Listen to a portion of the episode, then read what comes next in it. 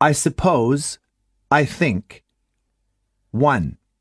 I suppose you have a good point. 2. I suppose I should stop complaining. 3. I suppose you can eat that. 4. I think there is a better way to earn a living. 5. I think the economy will improve. Dialogue 1.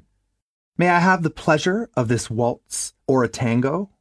Of course. Let's try the waltz. Will you accept my arm, Mr. Green? With pleasure. I suppose you dance often. Oh, no. To be frank, I haven't danced for a long time. Still, you dance very well. Thanks. I'm glad you say so. You're so modest. Actually, there is no room for improvement in your dance. Thank you for the compliment.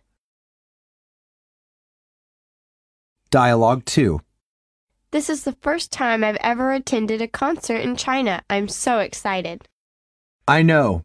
You're a great music lover. Do you play any instruments? I played the piano. Now let's see what we have on the program. I suppose all the compositions are world famous pieces. Of course. Will there be any singing at the concert? Yes, some are Chinese songs and some are foreign songs.